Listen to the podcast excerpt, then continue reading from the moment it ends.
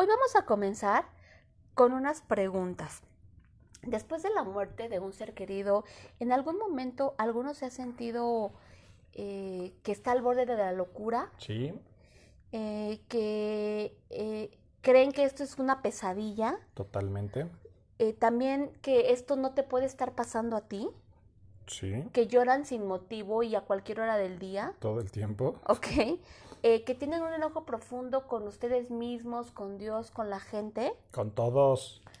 Ok, bueno, pues este, estas son características, Mao, de las fases del duelo por muerte. Entonces, este, el día de hoy vamos seguramente, este, así como todos, como las personas que nos escuchan han pasado por esto, hoy vamos a platicar, hoy vamos a explicarles acerca de las fases del duelo por muerte. Sean bienvenidos a un episodio más de Aprendiendo del dolor entre amigos. Yo soy, yo soy Isabel Hernández, tanatóloga, y me acompaña mi queridísimo amigo Mau. Pues está muy interesante esto que dices y creo que va muy de la mano con lo que hablamos en el episodio anterior, ¿no? Que eran las fases del duelo en el enfermo terminal. Entonces, ahí digo lo que aprendí, ahora sí que nuestro examen rápido. Claro. Lo que aprendí fue, esas fases son por las que pasa el enfermo terminal en esta última etapa, ¿no? Cuando ya tiene como cierto nivel de conciencia. Hablábamos de la negación, de, aceptación en diferente orden, ¿no? Lo que me explicabas, pero son esas fases que va viviendo quien sabe que ya le queda poco tiempo de vida. Por lo que entiendo del título, en esta ocasión son las fases que pasamos los que nos quedamos. Así es, Mau. Está súper bien, porque también, o sea, ahora sí es tener los dos lados, ¿no? de, de, la misma situación. Exactamente. Entonces, mira, lo, que pasa es que estas fases son súper extensas y es súper importante que quede bien claro, que queden bien claras esta, es la, la, explicación de cada una de ellas. Así que decidimos que vamos a dividir este Vamos a hablar solamente en este episodio de la fase 1. ¿Cuántas fases son? Son cinco fases, entonces son cinco, programas episodios. episodios exactamente.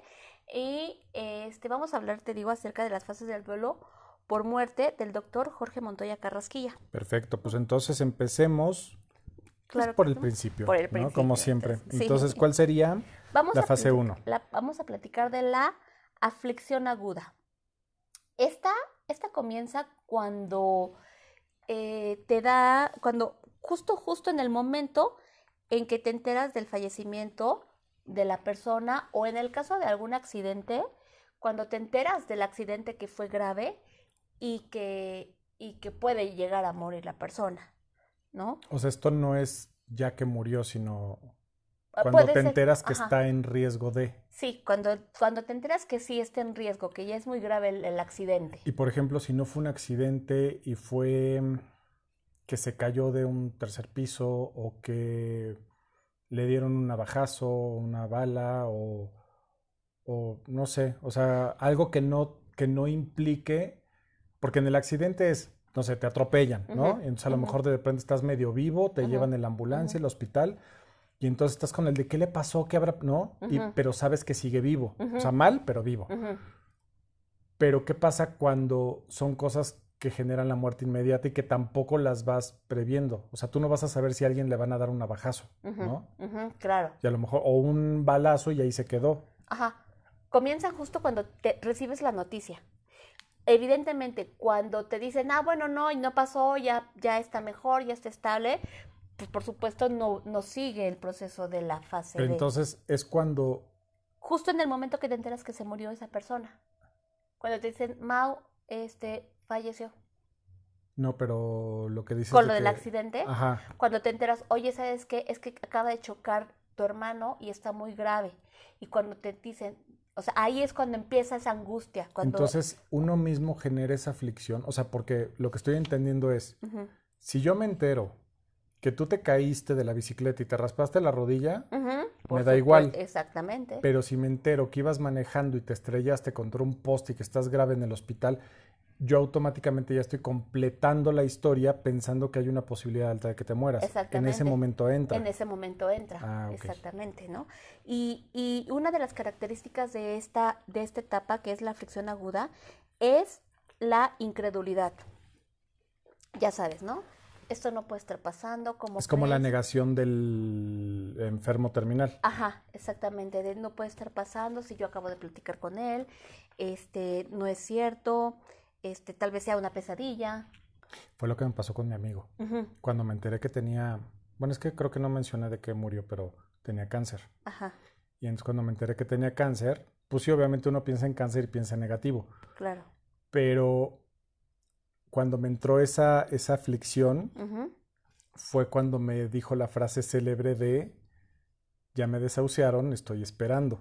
Ahí fue cuando empecé con el de, no, o sea, de no está muerto, pero ya se va a morir, pero no, y entonces le puede quedar dos horas o le puede quedar una semana, y entonces creo que hasta ese momento fue donde, en mi caso, entró esa, esa aflicción que, que mencionas. Sí, y justo es esta parte la que es como un periodo de aceptación y de negación, ¿sabes? O sea, como que tu cuerpo está luchando de que, o sea, sí, pero no, o sea, sí, pero no, porque al final es necesaria para que puedas, este, empezar como a procesar esa información. También como lo vimos en los principios del duelo. Sí, de hecho son muy parecidas, pero sí hay, sí hay diferencias. Por eso vamos a tener, por eso es tan importante que quede bien claro cada una de ellas. Ok, vamos. Ok, también este, aquí nos habla que, que en la, que, que una de las características es que existe la aceptación, o sea, la aceptación es un- no es un proceso sencillo y esta se divide en dos. Las personas que estamos pasando por una pérdida tenemos dos tipos de aceptación, que es la, aceptación intelectual y la aceptación emocional. La aceptación intelectual consiste cuando tú puedes este, ver el cuerpo, ¿no? Escuchar de los doctores que, que falleció. O sea, hay que informar a la familia que falleció tal persona, ¿no? Alguien muy cercano a ti y muy querido. Entonces, esa es la aceptación intelectual. Y la aceptación emocional es cuando es aceptar esta parte en la que ya no vas a recibir un mensaje de esa persona, ya no lo vas a abrazar, ya no vas a poder besarlo, ya no vas a poder platicar, entablar una charla. O sea, las dos son fuertes, pero la emocional me parece más fuerte. Porque normalmente cuando pierdes a alguien, esos recuerdos, esas, por ejemplo, de que ves los mensajitos, ¿no? Así de cuál fue el último mensajito que me puso en Facebook o, Claro. o el WhatsApp o Algún X cosa. de voz. Entonces, creo que esa parte es como la más, más complicada de, de- de manejar. Sí, claro, porque por ejemplo, llega la noche y, y- y aceptar que ya no va a llegar, ya no va a abrir la puerta, ya no vas a poder cenar con él, ya no vas a dormir con alguien, este, es muy fuerte, ¿no? Pues sí. Entonces existen es- existen est- estas dos diferencias de la aceptación. Otro, otra, otra característica es la anulación psíquica. ¿What? No, bueno, no, no, no es tan compleja como suena, pero es cuando se reduce, este- cuando tienes, cuando se reduce la capacidad de procesar la información. O sea, no sé si te ha pasado que de repente te dicen que, que te dan una, una noticia fuerte y que, y que te, te, te hablan, pero estás, es, es como estar y no estar, como que escuchas, pero no O entiendes. sea, no- como que se te desconecta el wifi y, y estás, pero no estás recibiendo señal. Exactamente, exactamente. Estás ahí, pero realmente no estás procesando las indicaciones. Eso me pasa mucho. O sea, en pérdidas que he tenido, como que tengo un delay de, de- de aceptación. Entonces, es la pérdida y me lleva más o menos como una semana. Claro. digo, ahorita me río, ¿no? Pero, Ajá. pero en realidad en su momento es, es, es algo que me di cuenta mucho tiempo después, que primero estoy como tratando de apoyar a la gente, de resolver del momento y demás, pero creo que también, o sea, lo hago por ayudar, pero también lo hago por no confrontarme con la situación. Entonces, ya la aceptación o, o el, el decir, claro, sí se murió, me llega como con una semana después. O sea, sí a mí el wifi se me desconecta cañón en ese momento. Claro. Entonces, cuando llega, o sea, ahora sí que cuando me enchufo otra vez, pues ya empiezo con todo esto que comentas de la lloradera, la negación, la, o sea, como que sí tengo ese, ese proceso distinto en este aspecto, pero que, que es totalmente como creo que nos pasa a todos. Claro, y sabes que también, eh, como tú dices, la primera fase del duelo tiene más o menos una duración de, de uno hasta tres meses, ¿no? Más o menos. Ah, sí, la que me decías. Sí, entonces, este, pues es completamente normal lo que me estás diciendo, ¿no? Por eso es tan importante, Mau, que, que, que sepamos más o menos en qué periodo, en qué periodo, en qué fase nos encontramos para que también nosotros podamos entendernos y como te decía que a veces uno está al borde de la locura y este y pues híjole nos cuesta muchísimo muchísimo híjole por un lado entender esta parte y por otro lado este no, no, ¿cómo te explico? O sea... O sea, estas no tienen... ¿Te acuerdas que la vez pasada me platicabas que las fases del duelo en el enfermo terminal me las dijiste de una forma, pero me dijiste que no tenían que ser en ese orden?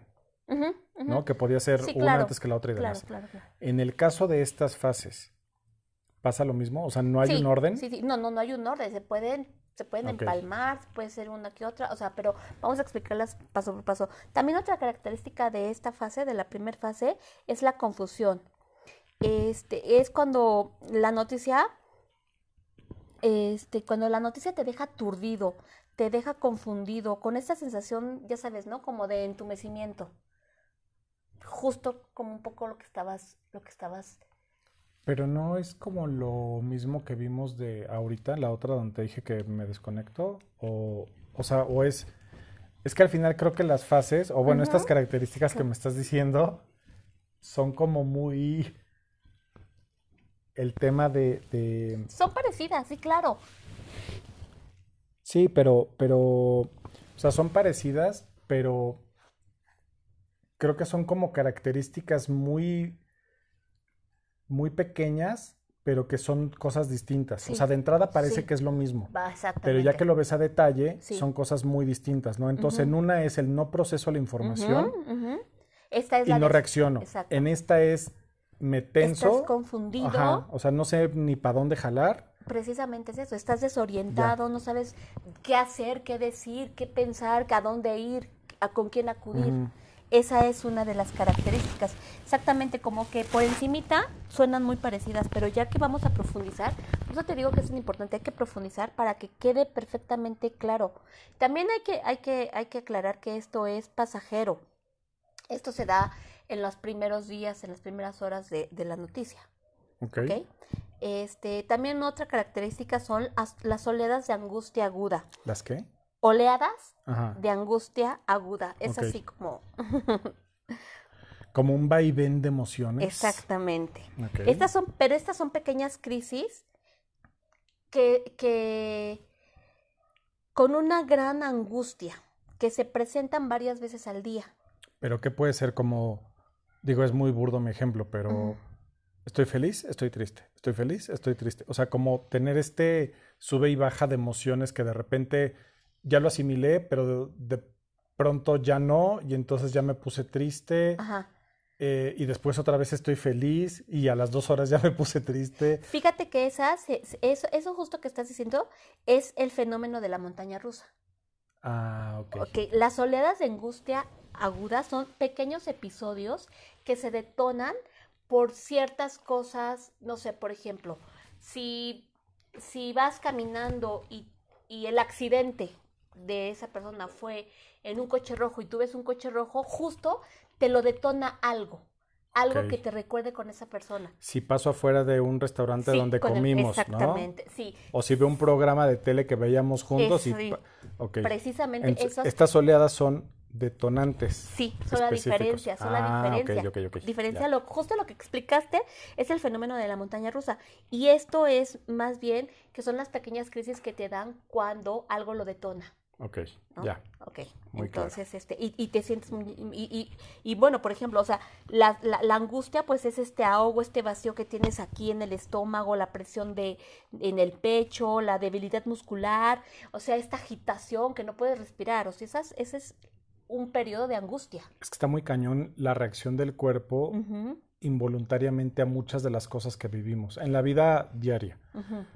Pero en el tema particular de la muerte, de las pérdidas, de la aflicción, todo esto, el cuerpo reacciona involuntariamente de muchas maneras y de pronto uno no, al no conocer esto que nos estás diciendo, de pronto, en mi caso al menos, no, no lo entiendo, ¿no? O sea, me dices, es que puedes tener este tipo de reacciones pero en su momento no estás pensando, ah, claro, de acuerdo a las fases del duelo de la tanatóloga Isabel Hernández, esto es la, ¿no? O sea, no lo, no lo ves así. Pero sí es algo que es importante que uno se dé cuenta. Entonces ahí creo que es donde viene la importancia de esto que nos estás contando. Sí, sí, sí, de aclarar cada detalle. Y aprender a identificarlo. Por supuesto. exactamente, porque también esa es una estrategia para poder para poder cuidarte también, también, ¿no? O sea, ok, si sé que me pone, que me genera una oleada de angustia aguda, ver ciertas Evitar cosas. Evitar los lugares, ¿no? Donde, por supuesto. Entonces, entonces, bueno, ya quedó claro. Y como te decía, el fenómeno de la montaña rusa es esta, es esta variación brusca de emociones, justo como te digo que lo que, lo que nos platicabas. Este, bueno, también otra son los pensamientos obsesivos. Ya sabes, ¿no? Esta repetición constante, ¿no? Por ejemplo, de las últimas palabras, de la expresión de su cara, de las heridas sufridas de, la persona. Ay, eso, eso, digo, lo entiendo, yo lo he vivido, pero si llega un punto donde me parece más sadomasoquismo. O sea, el hecho de que uno solito, lo entiendo porque he tenido pérdidas importantes, es difícil manejarlo, sobre todo cuando estás solo y cuando no conoces, como yo, no del tema. Y lo que he ido aprendiendo contigo a lo largo de estos episodios me ha ayudado a entender muchas cosas por las que pasé en su momento. Y a entender por qué reaccioné como reaccioné y por qué hice lo que hice. Entonces, eh, el tema de, de, estas, ¿cómo dijiste? ¿Obsesivo o qué? Pensamientos obsesivos. Pensamientos obsesivos. También creo y no sé eh, si existe como algún tipo de ejercicio o no sé, algo, alguna recomendación en particular, porque de pronto es el de, ya sabes que un detonante es el último mensaje de WhatsApp que te mandó.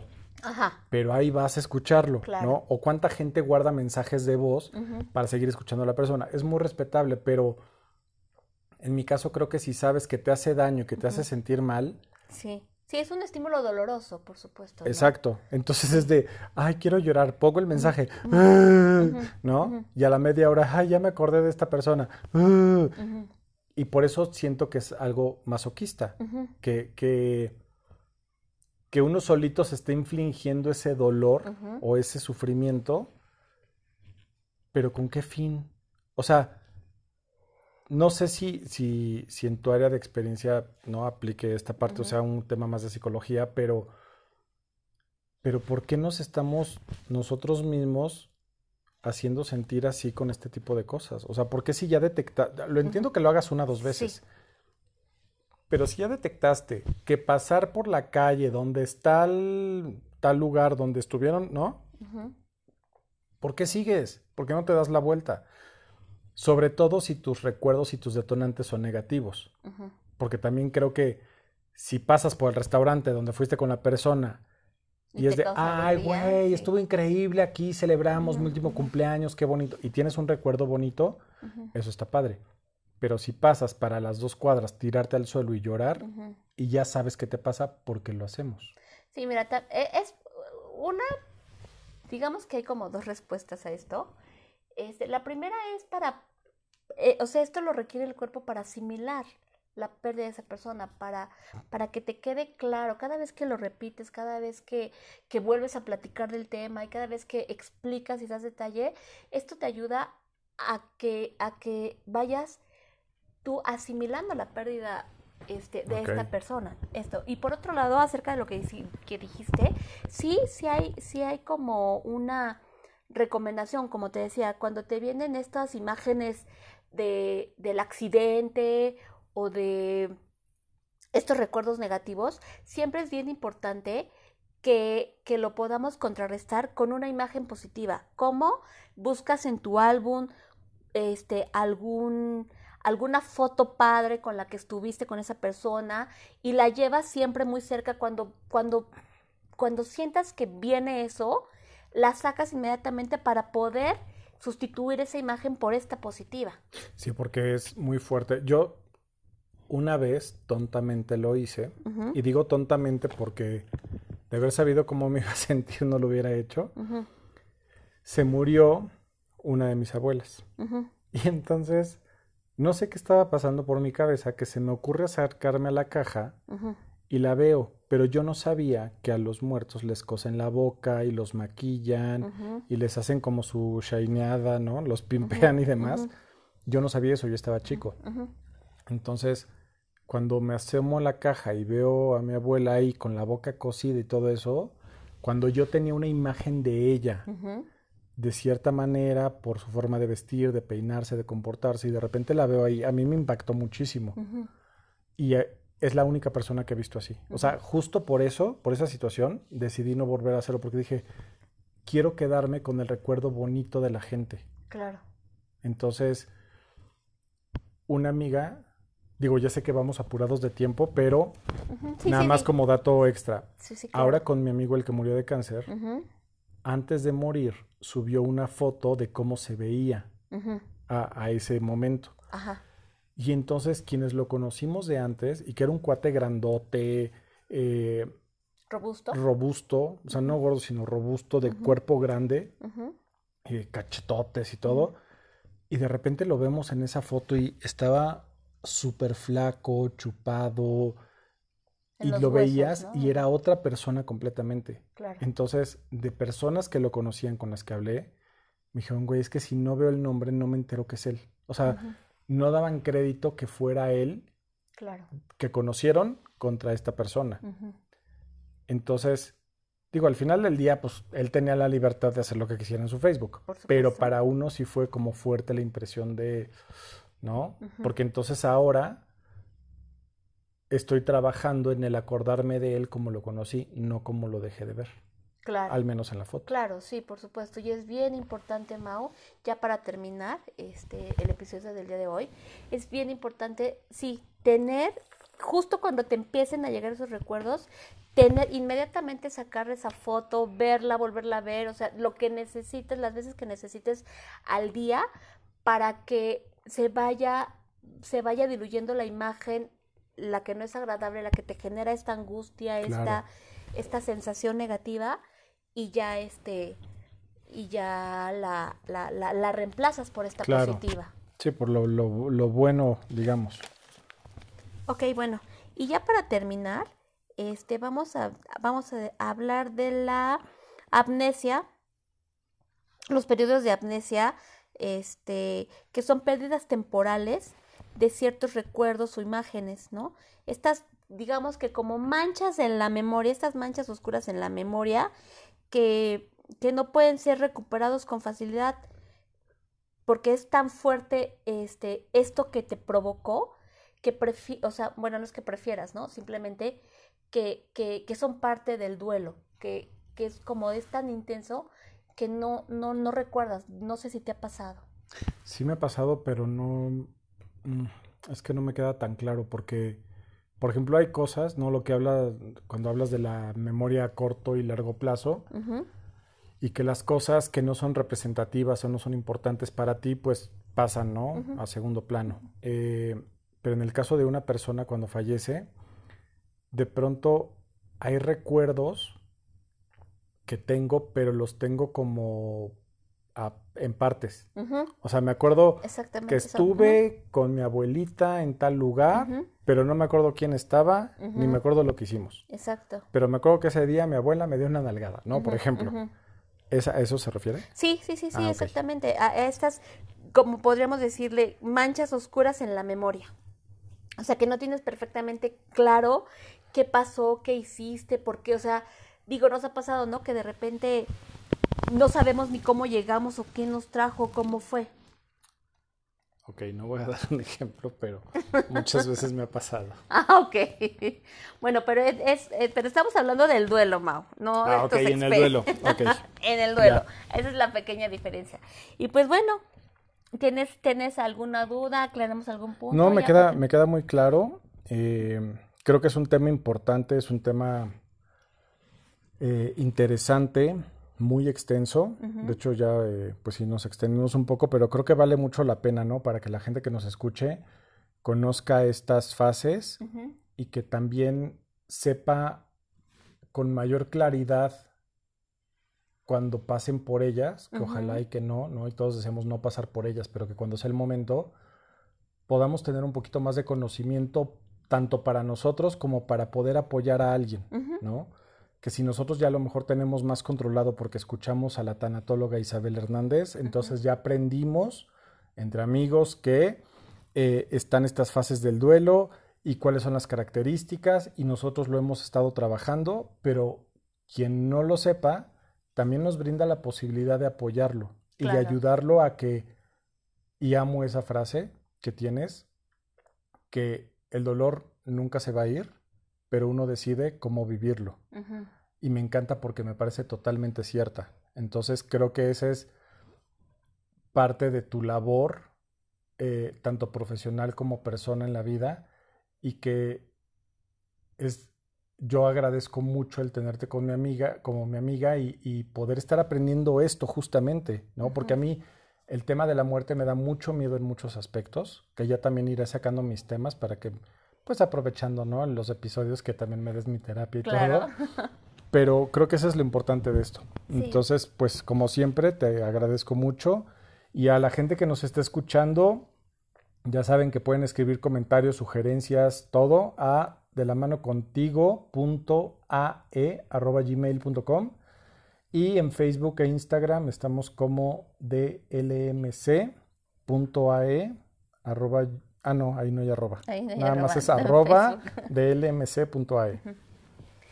Y pues muchas gracias, Isa. Nos vemos en un episodio más la próxima semana, que sería la segunda parte, eh, bueno, el segundo, La segunda fase de... la segunda fase. Sí. Así que no se lo pierdan.